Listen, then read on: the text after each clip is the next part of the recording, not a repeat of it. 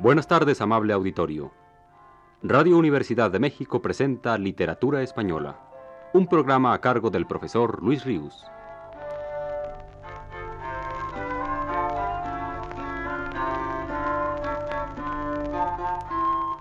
Con ustedes, el profesor Luis Ríos.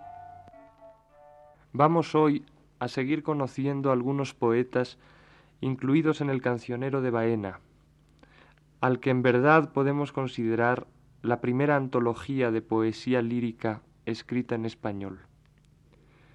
El viernes pasado mencionamos al más antiguo de todos, Pero Ferrús, y nos detuvimos a leer y comentar la obra del que más abundantemente figura en el mencionado cancionero, Alfonso Álvarez de Villasandino.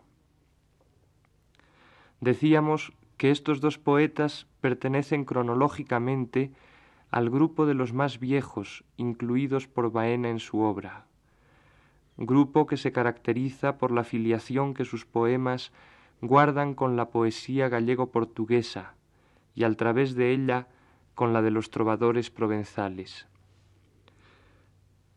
A este mismo grupo pertenece también Garciferrandes de Gerena. Por las rúbricas del cancionero de Baena se nos han conservado algunas noticias que hacen de éste uno de los poetas de vida más tumultuosa e interesante de aquellos tiempos.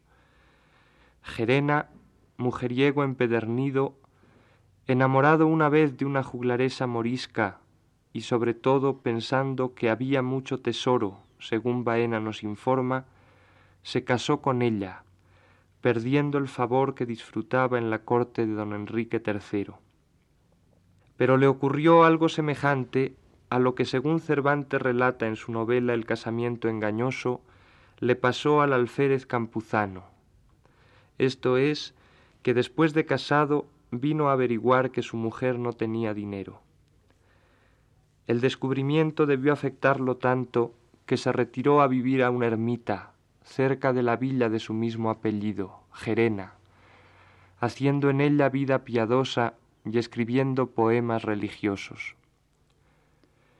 No sabemos cuánto tiempo duró aquel retiro, pero en cambio sabemos que Garciferrandes de Gerena se hartó un buen día de él y fingiendo que se iba en romería a Jerusalén, llegó al puerto de Málaga en compañía de su mujer, y allí renegó de la fe cristiana para abrazar el maometismo.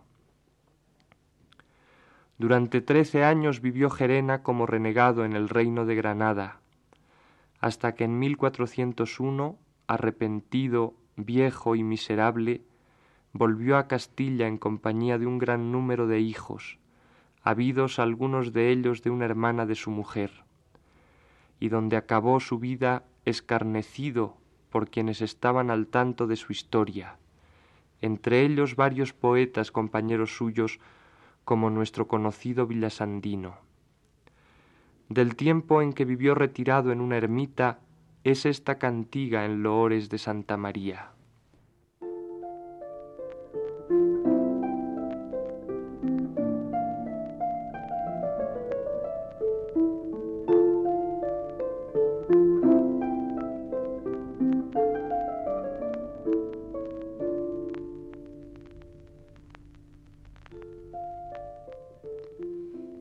Virgen flor de espina, siempre te serví. Santa cosa y digna, ruega a Dios por mí. Eres sin dudanza muy perfecta y santa. La tu humildanza en el mundo no hay tanta. De tu alabanza la iglesia canta. Mi corazón se levanta bendiciendo a ti. Pariste, Señora, más sin corrupción. Santa eres ahora do los santos son Virgen a ti adora el mi corazón, con gran devoción te obedezco.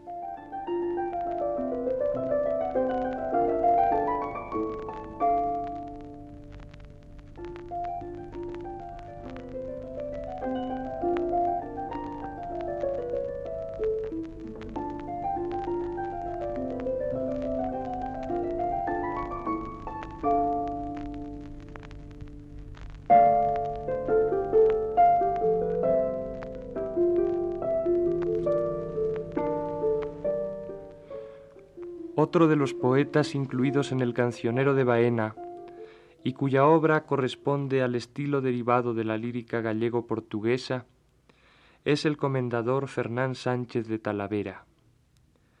Su poesía tiene un tinte filosófico y fue este autor muy dado a promover entre los demás poetas cortesanos justas teológicas que se dirimían en verso, de las cuales la ortodoxia de Sánchez de Talavera no quedaba muy en su punto, ya que mostraba ribetes de maniqueísmo como echan de ver estos tres versos suyos. Y de esta cuestión se podría seguir una conclusión bien fea a tal, que Dios es causa y ocasión de mal. Pero lo más interesante de la obra de Fernán Sánchez de Talavera, mejor dicho, de lo que de ella conocemos, es el decir que compuso a la muerte del almirante Ruy Díaz de Mendoza, que guarda una estrecha semejanza con las coplas de Jorge Manrique. Cuando hablamos de la poesía del canciller don Pero López de Ayala, ya señalábamos también que un fragmento de su rimado de palacio suponía un antecedente bien claro de dichas coplas. Ahora nos encontramos con otro antecedente más. En efecto, en el mencionado poema de Sánchez de Talavera, el enfoque del tema cantado, el vocabulario mismo muchas veces, y ciertas fórmulas idiomáticas como las preguntas ¿qué se hizo? y ¿a dó fue? muestran hasta qué punto Jorge Manrique se apegó a un estilo muy común entre los escritores de su tiempo, y tal vez permitan pensar también que conocía muy bien este decir a la muerte del almirante Ruy Díaz de Mendoza, que ahora fragmentariamente vamos a escuchar.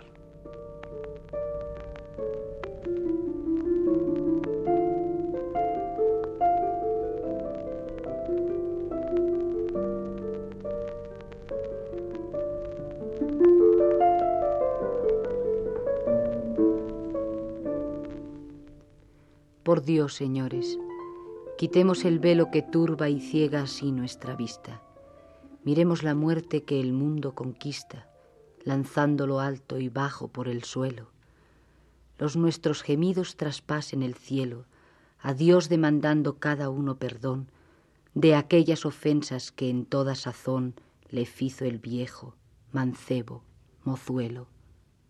Pues no es vida la que vivimos, pues que viviendo se viene llegando la muerte cruel, esquiva, y cuando pensamos vivir, entonces morimos.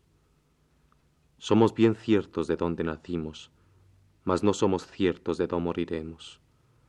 Certidumbre de vida una hora no habemos. Con llanto venimos, con llanto nos imos.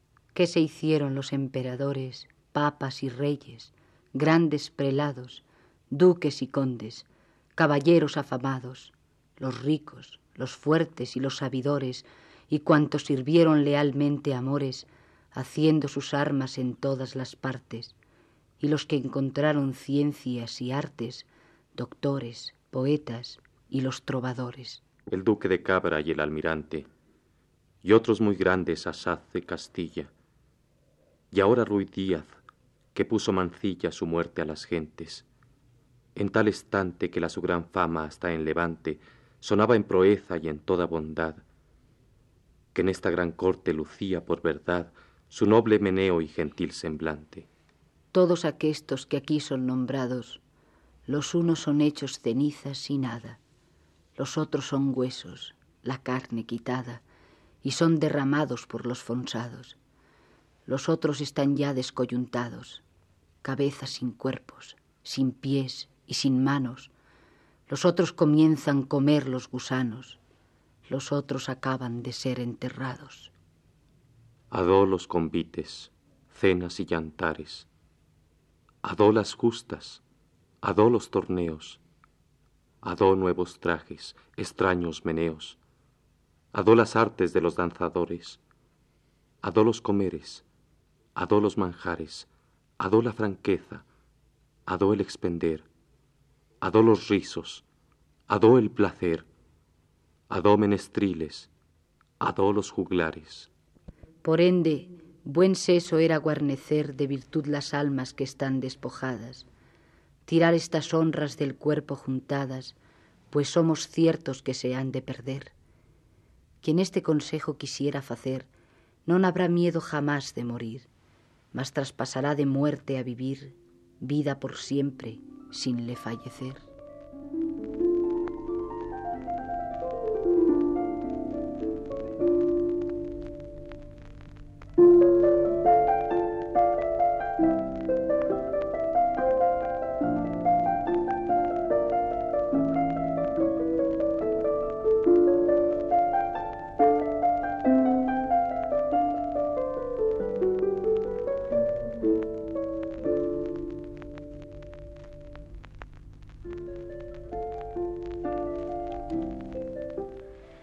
Fray Diego de Valencia, un franciscano de León, es otro de los principales poetas recogidos por Baena en su cancionero.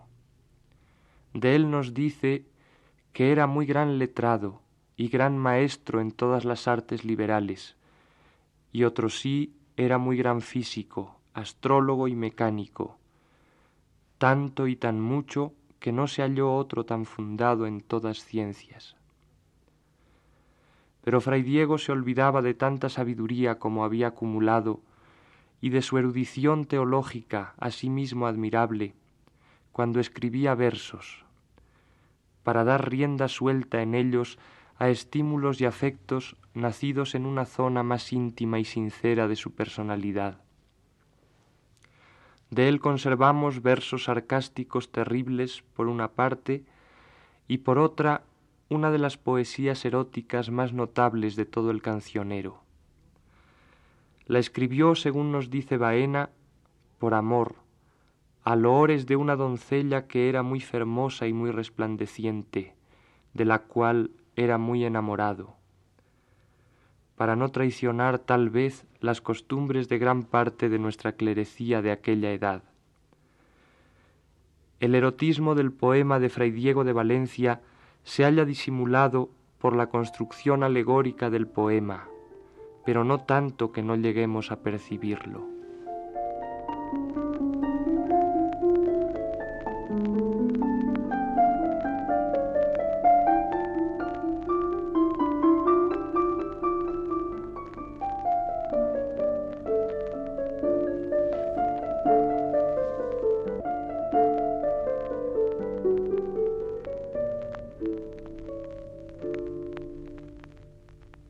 En un vergel deleitoso fui a entrar, por mi ventura donde hallé toda dulzura y placer muy sabroso.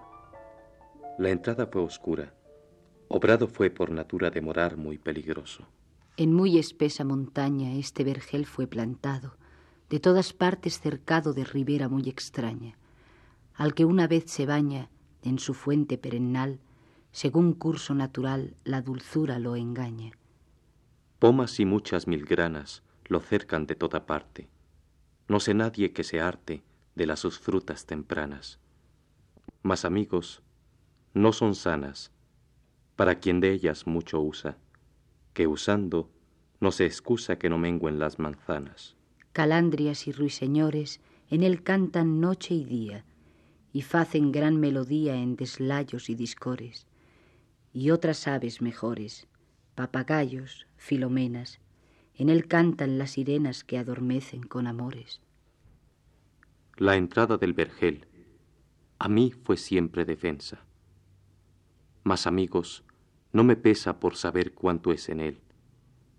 Es más dulce que la miel, el rocío que de él mana, que toda tristeza sana el placer que sale de él.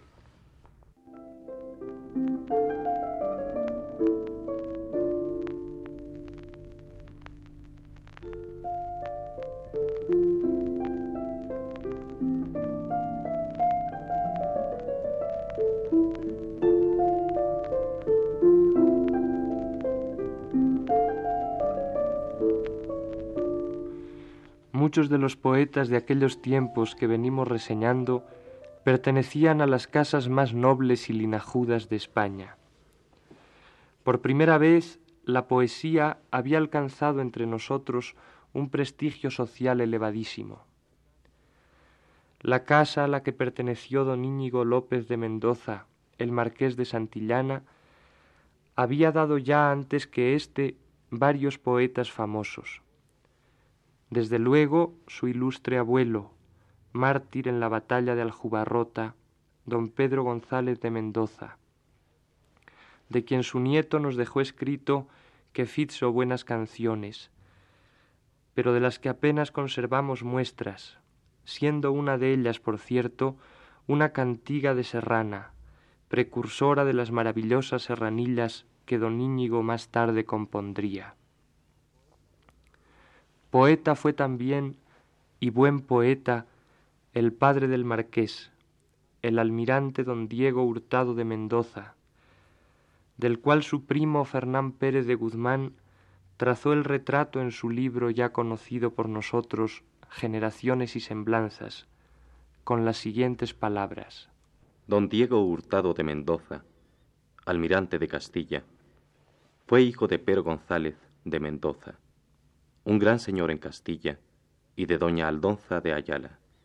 El solar de Mendoza es en Álava, antiguo y gran linaje.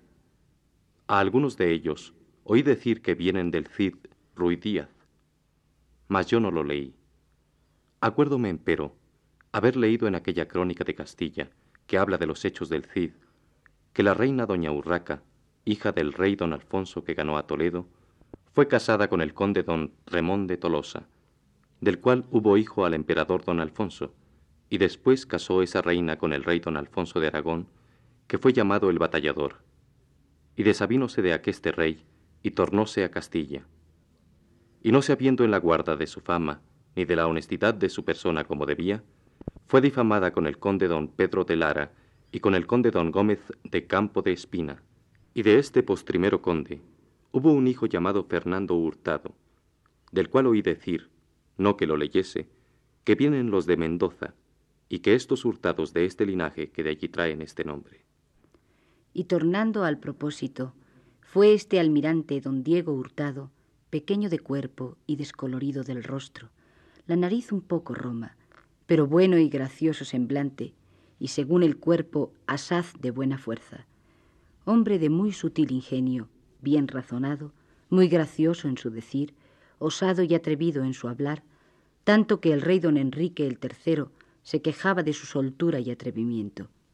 De su esfuerzo no se pudo mucho saber, porque en su tiempo no hubo guerras, salvo un poco de tiempo que el rey don Enrique hubo guerra con Portugal, en la cual él llevó una gran flota de galeras y naos a la costa de Portugal, e hizo mucho daño en ella, y en los combates de algunas villas húbose muy bien y con gran esfuerzo. Amó mucho su linaje, allegó con grande amor a sus parientes, más que otro grande de su tiempo, y placíale mucho hacer edificios, e hizo muy buenas casas. Y aunque por muy dadivoso no fue tenido, tenía gran casa de caballeros y escuderos.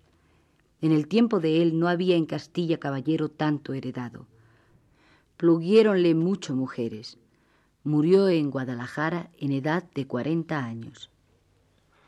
De este don Diego Hurtado de Mendoza conservamos, aunque no en el cancionero de Baena, sino en otro manuscrito de aquella edad, algunos versos suyos.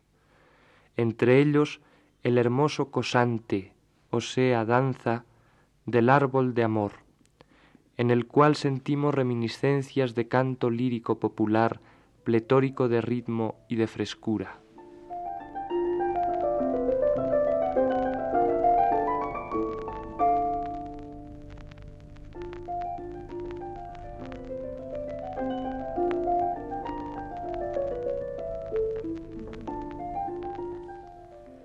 Aquel árbol que vuelve la hoja, algo se le antoja Aquel árbol de bel mirar hace de maña flores quiere dar, algo se le antoja.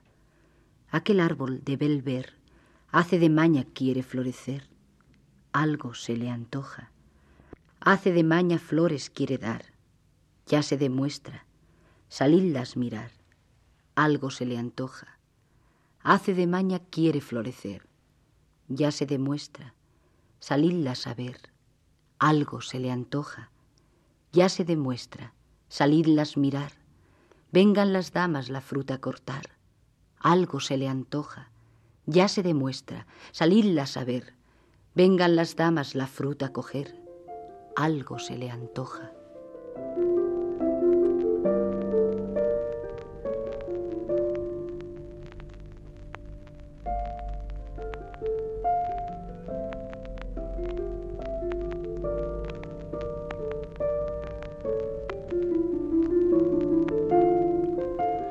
Para no citar otros muchos grandes nobles poetas, lo cual resultaría muy prolijo, bástenos recordar a los dos más importantes de aquel tiempo, uno por su poder, el otro por su sangre. El primero, el condestable don Álvaro de Luna, privado del rey don Juan II, quien gobernó a Castilla con omnímoda autoridad durante muchos años, para acabar al fin caído en desgracia del rey, ajusticiado por éste. El segundo fue el rey mismo, don Juan II, quien no se conformó con reunir en torno a sí una brillante corte de poetas, sino que él también lo fue. Del condestable es esta canción de amor, de metro breve y ágil.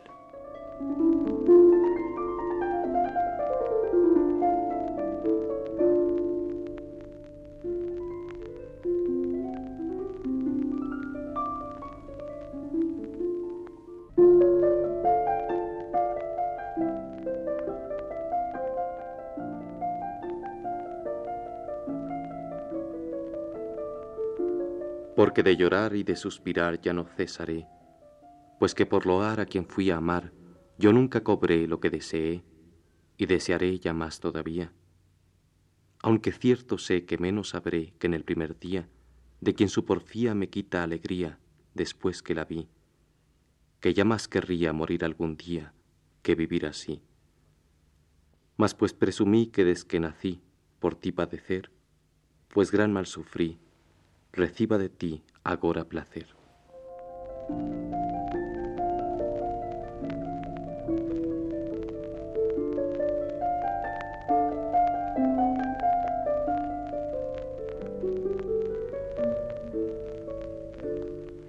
Del rey don Juan II conservamos un hermoso poema, de amor también, muy breve, y al cual el verso que en él se repite le dota de una intensa realidad afectiva. Con su lectura cerraremos la plática de hoy. Dice así.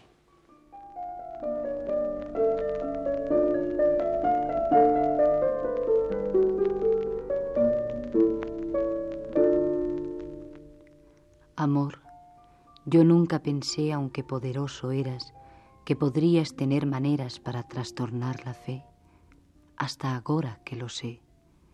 Pensaba que conocido te debía yo tener, mas no pudiera creer que eras tan mal sabido, ni tampoco yo pensé, aunque poderoso eras, que podrías tener maneras para trastornar la fe, hasta ahora que lo sé.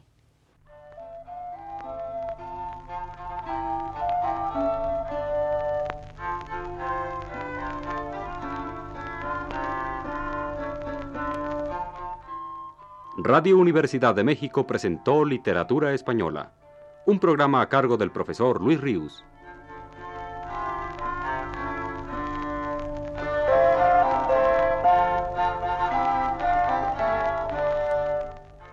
En una intervención especial, escucharon ustedes las voces de Aurora Molina y Claudio Obregón. Agradecemos a ustedes la atención prestada y los invitamos a escuchar el siguiente de la serie el próximo viernes a las 18 horas. Muy buenas tardes.